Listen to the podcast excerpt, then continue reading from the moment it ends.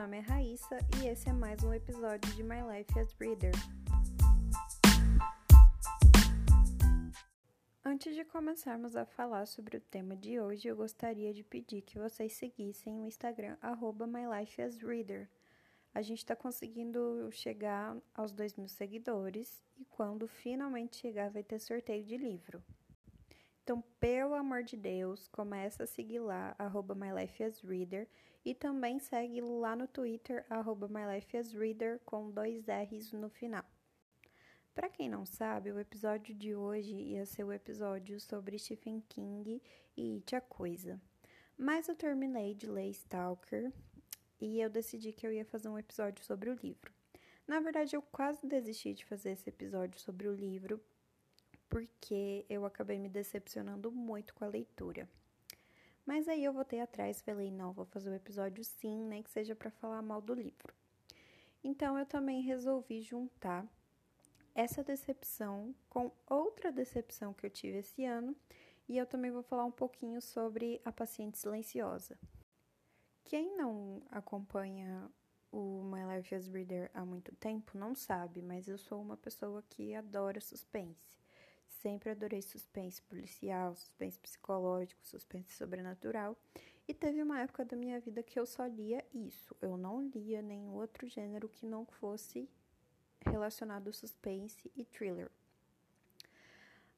Daí chegou uma época que eu falei: não, eu preciso começar a ler outras coisas, eu preciso começar a conhecer outras coisas. Então eu comecei a ler outros tipos de gênero. Esse ano eu quase não, não li livros de suspense, porque eu tenho focado muito em romances e dramas. Então, depois de ter lido a minha versão de você, eu falei: bom, agora eu vou focar em um suspense, porque eu tava com muita saudade de ler um bom suspense. Então, em junho, eu fui até a loja física da Saraiva, porque eu precisava comprar um livro para dar de presente. E lá, junto com os suspenses policiais, eu vi o, o livro, né?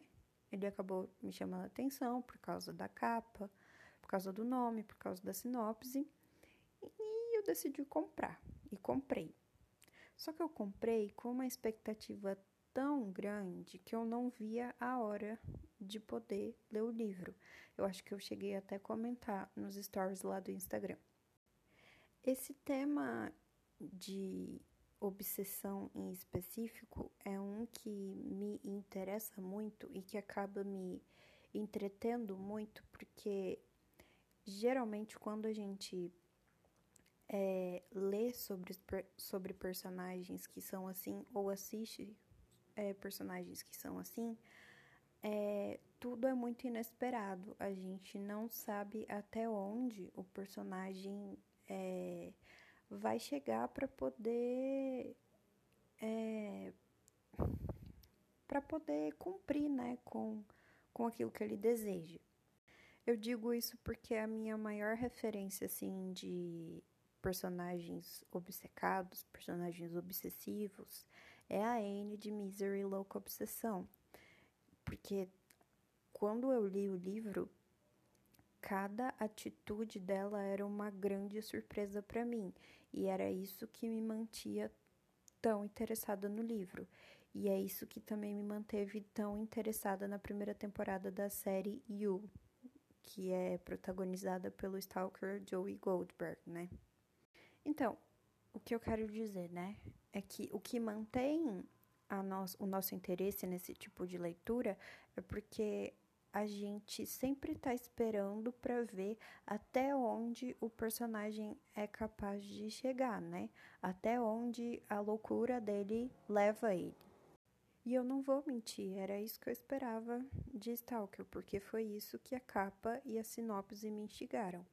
Eu esperava um negócio totalmente louco, né? Não que eu esteja dizendo que a nossa protagonista ali era uma pessoa normal. Na verdade, ela não era, ela era bem da doida. Mas é, eu esperava um pouco mais de ação, vamos dizer assim. Mas vamos lá, deixa eu situar vocês sobre o que é o livro. O livro ele vai contar a história da Fig, que é a nossa protagonista, que uns anos antes da história, né, do livro, ela teve um aborto e, né, o filho que ela estava esperando acabou morrendo. Ela ficou muito mal com isso, né? Ela ficou bem triste porque era uma coisa que ela estava planejando há muito tempo com o marido dela, que agora era ex-marido. E como ela planejou muito tempo e quando finalmente deu certo, ela acabou perdendo, isso frustrou muito ela e ela acabou ficando muito deprimida. Aí eu não entendi muito bem essa parte, mas ela meio que ficou obcecada com a história de reencarnação. E ela entendeu que algum dia ela meio que reencontraria a alma desse filho, dessa filha que ela perdeu em outra criança. Daí um belo dia, ela andando pela cidade, ela viu a Mercy e a Jolene. A Jolene é a outra personagem da nossa história e a Mercy é a filhinha pequenininha dela. Quando a Fig viu a Mercy, ela teve certeza de que a garotinha era a filha reencarnada dela. Então ela achava que a Mercy era a filha dela e ela acabou meio que ficando um pouco interessada demais na família, né, da Jolene. Esse interesse acabou virando uma obsessão, já que ela começou a seguir a Jolene quando ela saía com a garota, começou a estudar um pouco da rotina dela para poder ver, ver ela sempre, seja saindo do mercado ou seja dando uma volta pelo bairro. Daí, um outro belo dia, a Fig descobriu que a casa ao lado da casa da Jolene, ao, onde a Jolene morava, estava à venda. E ela falou: Ó, oh, tá aí uma boa ideia, vou comprar essa casa. Ela até chegou a comentar com a psicoterapeuta dela, que falou que não era um negócio muito legal dela fazer, né? Já que ela tinha um histórico de ficar obcecada pelas coisas, insistir nas coisas, mas ela simplesmente ignorou a psicóloga e comprou a casa. Psicóloga dela até chega a dar um diagnóstico para ela, né? de que ela tem um transtorno de personalidade. Aí ela vai lá e lê o que é o transtorno e, e pensa assim: ah, essa mulher é louca, não tem nada disso, é ela que tem essas coisas. E a partir desse momento ela para de ir à terapia, tipo, simplesmente para, vou fazer o que eu quiser, dane-se, vou comprar casa e é isso. De início ela meio que usa como desculpa que ela comprou a casa para poder ficar perto da Mercy, que é a menininha que ela acredita que é a sua filha. Mas aí ela meio que começa a ficar muito interessada na Jolene também, né? A Jolene é casada com o Darius, que é um psicólogo também. E eles meio que são aquela família perfeita, pelo menos para quem vê de fora. E a Fig começa a criar uma inveja muito grande disso. Ela tem uma inveja muito grande do Darius e da da Mercy, né? Porque ela fala que a Jolene não merece nada daquilo e que ela ela que merecia ter uma família bonita como aquela. A história começa a ficar mais louca porque a Fig decide fazer amizade com a Jolene, né? dar uma de amiga dela para poder finalmente começar a frequentar a casa dela. E ela consegue, a, as duas viram amigas e ela acaba meio que entrando mesmo na família, né? Ela consegue cuidar da Mercy como ela queria, consegue contato com Darius também, e o objetivo dela passa a ser ter a vida da Jolene, custe o que custar. Só que ela é muito dissimulada e a Jolene também é muito inocente e não percebe que tem alguma coisa de errado ali. Porque ela começa a copiar muitas coisas da Jolene. Ela começa copiando cor de cabelo, depois começa a copiar modo de se vestir, começa a copiar a decoração da casa e todas essas coisas. E ela tá, também está sempre tentando ficar o mais perto, por, o mais perto possível da Mercy e conversar o máximo possível com o Darius também.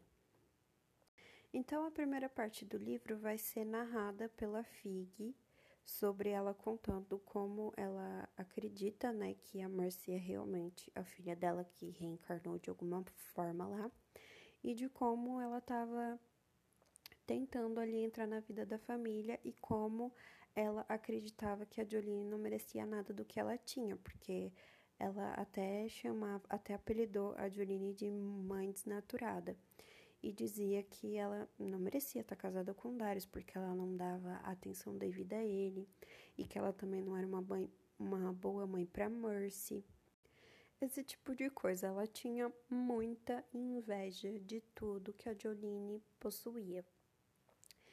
E no meio dessa narração também que ela faz na primeira parte do livro, além de contar sobre a vida atual dela, ela conta também sobre coisas que aconteceram no passado e conta sobre o casamento que ela teve, que foi meio que fracassado e que o, o ex-marido dela não deixava ela fazer amigas, que não deixava ela frequentar é, lugares assim para ela sair, para ela ir a, ir a festas meio que um relacionamento abusivo.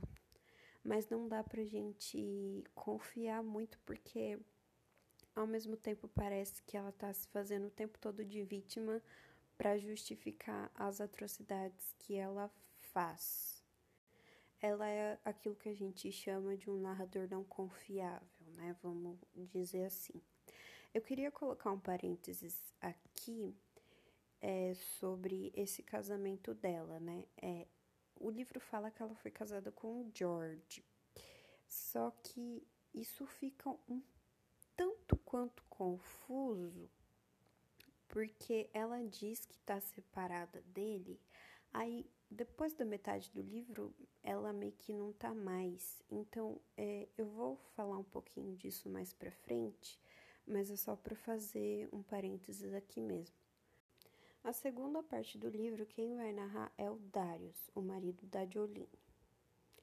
E assim, gente, asqueroso, um cara asqueroso, insuportável.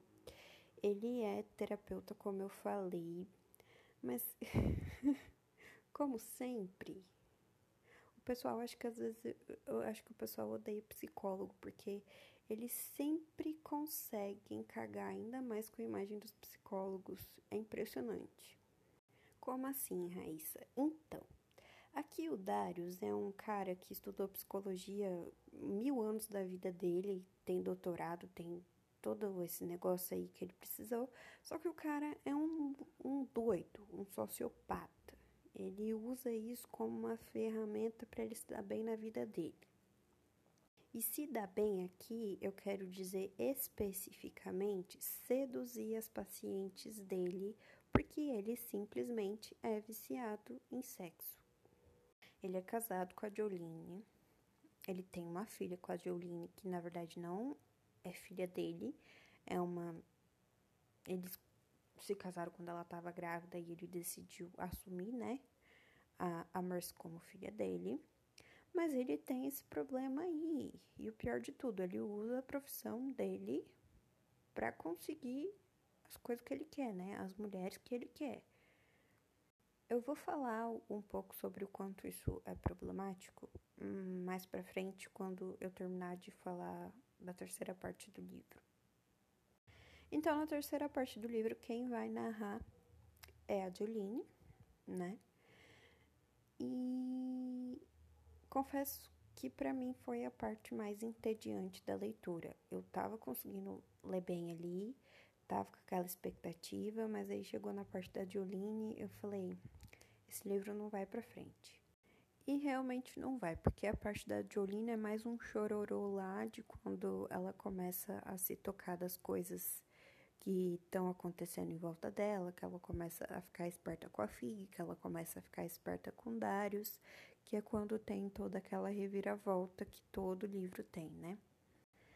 Eu não vou falar muito mais sobre isso, porque senão eu vou acabar dando muitos spoilers e eu acho que eu já dei alguns aqui, mas enfim, não compromete muito a leitura.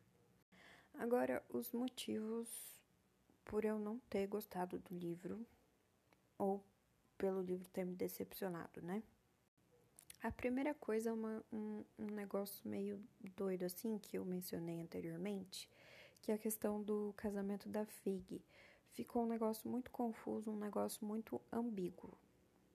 Porque quando ela se muda para casa ao lado da casa da Jolene, ela diz que ela está separada do George. Inclusive, ela diz para o leitor que ela está separada do George. Ela não diz só para Jolene que ela está separada. Ela se muda para casa sozinha, não tem mais ninguém morando com ela. Tanto que ela fala que está separada dele porque ele não tratava ela bem, que aconteceu isso dela ter perdido o filho e depois disso o casamento dela não tinha mais motivo para continuar e tal. Fora que ela sempre vivia na casa da Jolene, então em nenhum momento ali o George era mencionado, só era mencionado para ela falar do quanto a vida dela era sofrida. Aí lá na frente, quando a Jolene tá tá narrando a história, de repente acontece por acaso de na verdade a Fig tá morando com o George, só que ele vivia viajando e o que dá a entender que, na verdade, ela continuava casada, que ela nunca se separou e que eles se mudaram junto para casa. Mas antes, isso não foi mencionado. E eu, eu tinha achado que era eu que tinha meio que perdido alguma coisa ali na história. Mas eu fui ler algumas resenhas e realmente ficou meio confusa essa parte. É, criou um conflito ali na história, porque não faz sentido, sabe? E esse, na minha opinião, não é o único, a única coisa que não faz sentido na história. Assim, é muito legal essa coisa de cada um contar o seu lado, mas alguns lados não conversam com os outros, né? Eu não sei se a autora quis fazer isso justamente para mostrar que cada um tinha uma maneira de de enxergar o que estava acontecendo, mas a linha temporal das coisas que acontecem ficou muito confusa também. Mas esse não é o maior problema. O maior problema foi essa questão mesmo do casamento dela. A segunda coisa que me deixou extremamente incomodada no livro foi a questão do Darius ser um psicólogo e ele usar da como se diz, da vulnerabilidade das suas pacientes para ele conseguir o que que é, né? Eu acho assim que poderia, sei lá, a autora poderia ter dado qualquer profissão para ele, mas ela escolheu dar é, de psicólogo e reforçar um estereótipo que diz que psicólogos são manipuladores, que eles manipulam as pessoas para conseguir o que eles querem. Essas coisas que a gente já está acostumada a ouvir, né? Quando se é estudante de psicologia. E não, gente, não é assim, pelo amor de Deus. Não. Eu acho que os, os autores têm que sair um pouco desse clichê de que o psicólogo, entendendo a mente das pessoas, ele vai usar isso para conseguir tudo que ele quer na vida eles são psicólogos, sabe? Eles não são um tipo de, sei lá, professor Xavier. Enfim, eu acho problemático porque eu acho que as pessoas ainda hoje têm muita dificuldade de hum, fazer terapia justamente porque acha que o profissional vai acabar usando aquilo contra ela ou vai acabar contando para alguém, etc. Fora que a história também dá a entender que ele usa esse conhecimento todo dele aí para manter o casamento e manter as mentiras que ele mantém, é, de manipular a Jolene também, sempre fazer ela parecer a errada da história. E assim, um pesadelo, sabe? A vilã da história é a Fig, mas aí do nada a gente tem o Darius também. e a gente fica, nossa, quem é o ser mais detestável desses dois? E a gente não sabe responder. O último ponto para mim é a questão do desenvolvimento da história, como eu falei. Existem muitos furos, mas o que foi mais frustrante para mim foi principalmente a expectativa gerada, gerada. A todo momento eu achava que ia acontecer alguma coisa muito extraordinária na história. E eu fui lendo, eu fui lendo. O livro prende, realmente prende, te deixa interessada. Quer saber o que, que a Fig vai fazer mas você só fica esperando o tempo todo, o tempo todo e não acontece nada demais. Na verdade, acontecem algumas coisas, mas nada muito surpreendente assim. E eu não sei explicar, não, não, não, não atingiu as minhas expectativas, né? Os acontecimentos aí, algumas revelações são meio soltas e um pouco corridas também, porque do nada incluem um personagem de última hora ali na história e você fica, meu Deus, de onde era essa pessoa? Como que essa pessoa apareceu aqui do nada? Eu não tô entendendo. O final eu também não achei grande coisa. Achei um final, assim, inesperado para um, um livro desse tipo de assunto. É, confesso que, que daí foi um pouco inovador, entre aspas, vamos dizer assim. A autora Terry Fisher diz que essa história aconteceu realmente com ela, que, pelo que eu entendi, ela tinha uma stalker, né, uma pessoa que a perseguia, mas eu não consegui achar maiores detalhes sobre essa história e eu também não sei até onde isso são fatos e até onde isso é ficção. Isso é coisa que ela criou, né, para dar uma incrementada na história. Concluindo, é, até certo ponto do livro, eu hum, ouso dizer que até a parte ali em que era a Fig que contava a versão dela da história, eu tava gostando muito da leitura. Depois disso, eu acho que desandou um pouco. E quando chegou no final, aí que decepcionou mesmo. Talvez eu tenha esperado demais da história. Pode ser um pouco de culpa minha também. Mas realmente eu acho que é um, é um livro que promete muito ele realmente te prende porque você quer saber o que vai acontecer. É inevitável você querer saber até que ponto aquela personagem vai querer, vai querer chegar para conseguir o que ela quer. Mas a verdade é que ela não tenta muitas coisas, né? Ela faz uma coisa aqui e ali, aí tenta se fazer de arrependida.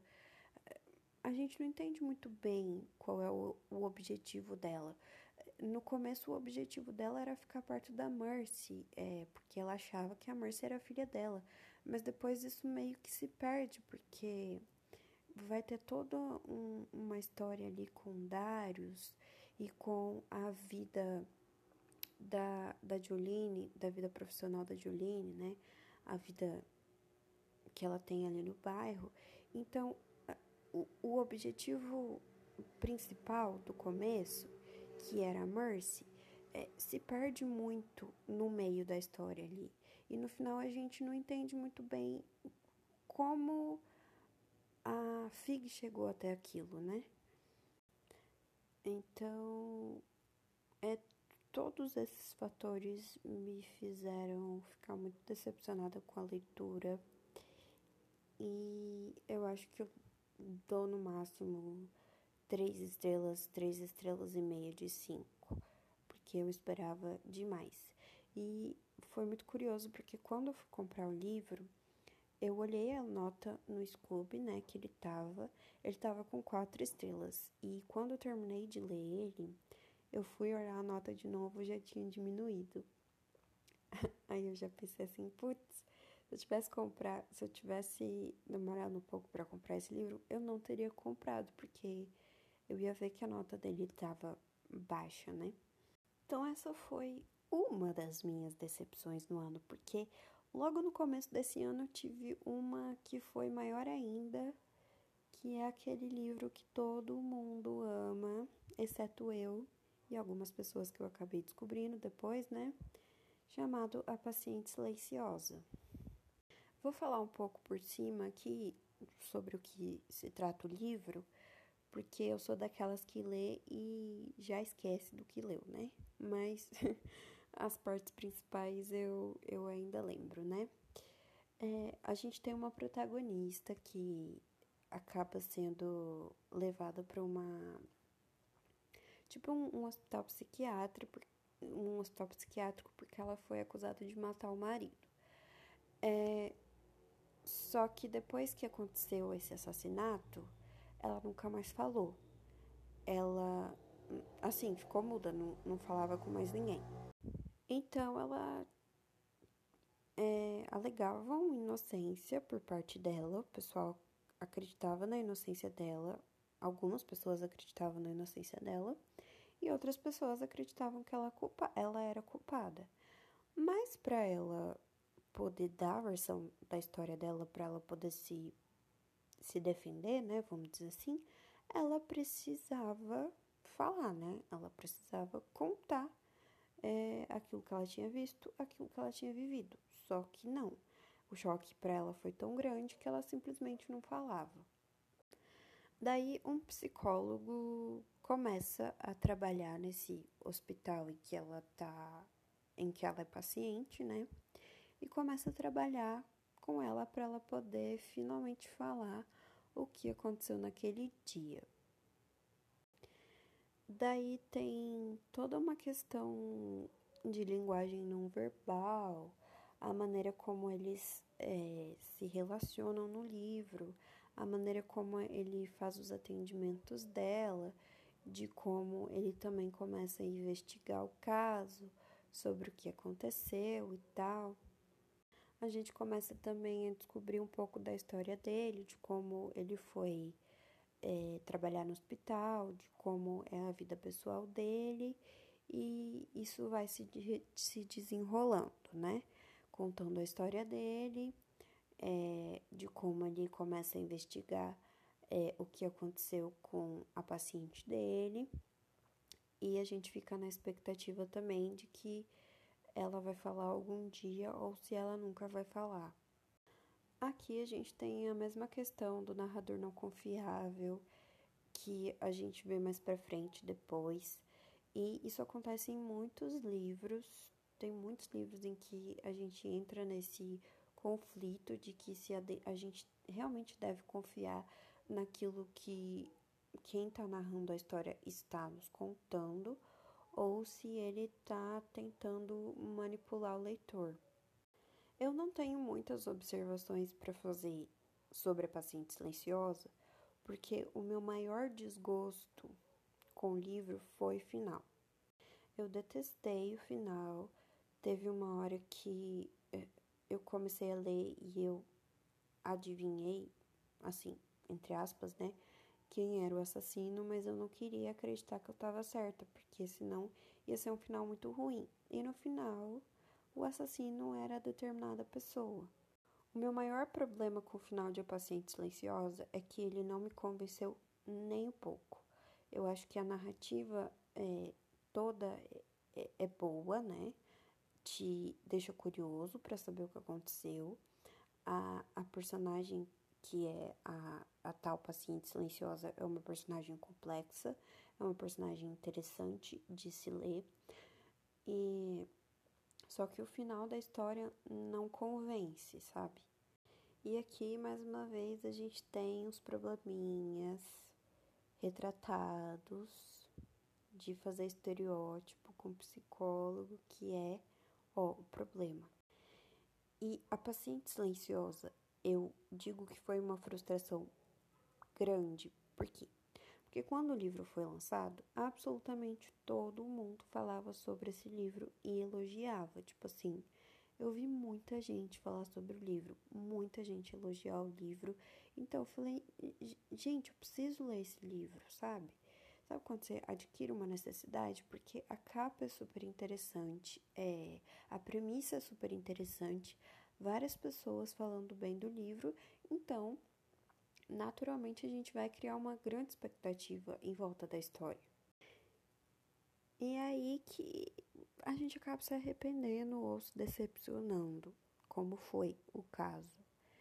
É, de começo eu não tinha achado ninguém que não tinha gostado do livro, mas quando eu comecei a falar sobre isso, quando eu comecei a falar que eu não tinha gostado do final, algumas pessoas começaram a aparecer e eu já fiquei um pouco mais aliviada. Porque eu fiquei pensando, cara, não é possível que só eu que não tenha gostado desse livro.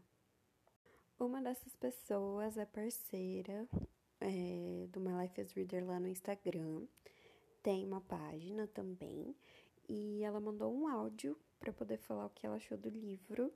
Então agora eu vou colocar ele aqui para vocês ouvirem.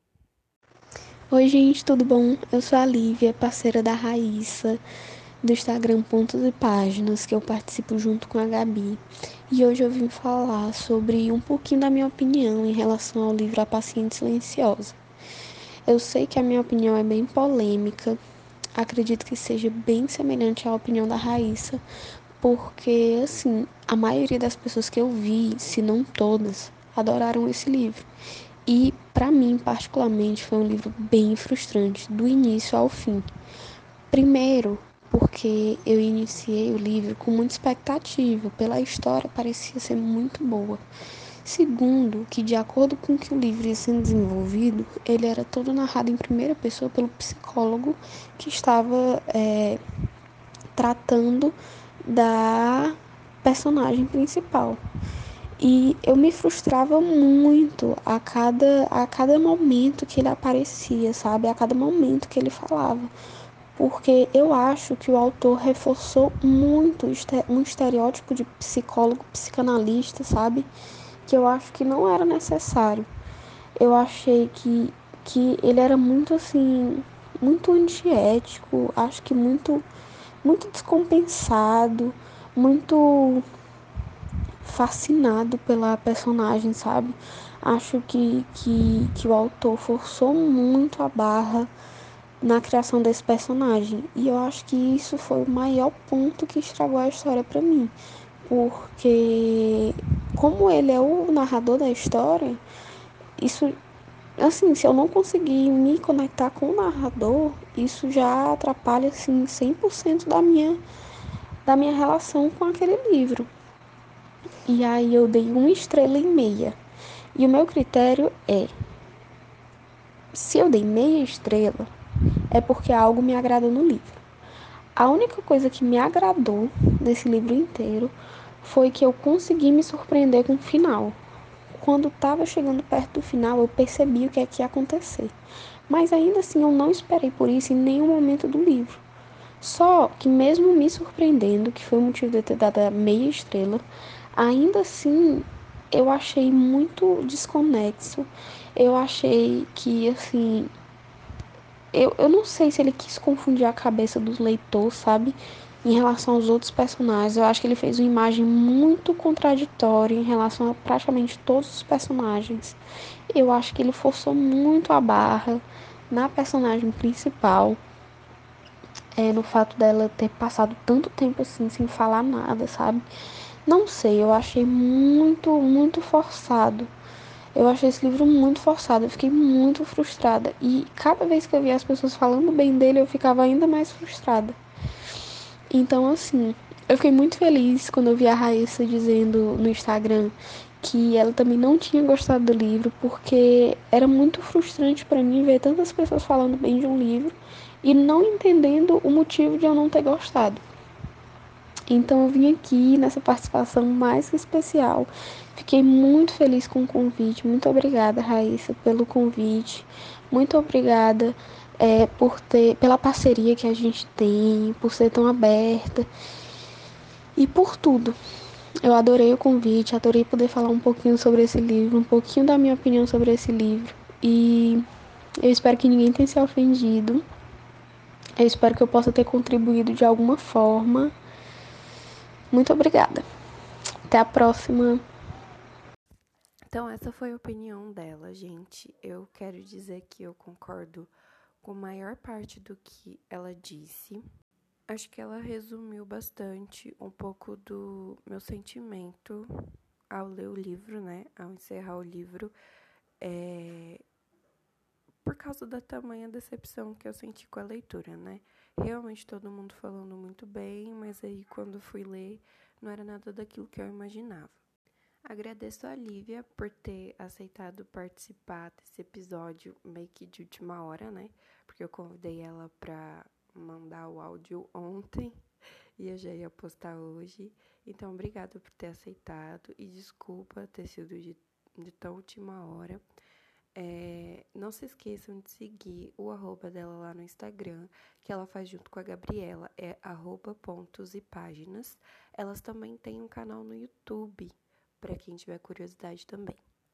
Então foi isso, gente. Eu espero que vocês tenham gostado do episódio de hoje, que eu falei mais que o Homem da Cobra, mas eu acho que eu consegui expressar tudo que eu senti é, com essas leituras. É...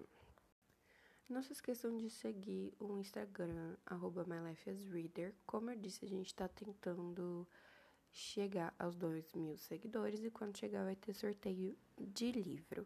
Segue também lá no Twitter, arroba MyLifeAsReader com dois R's.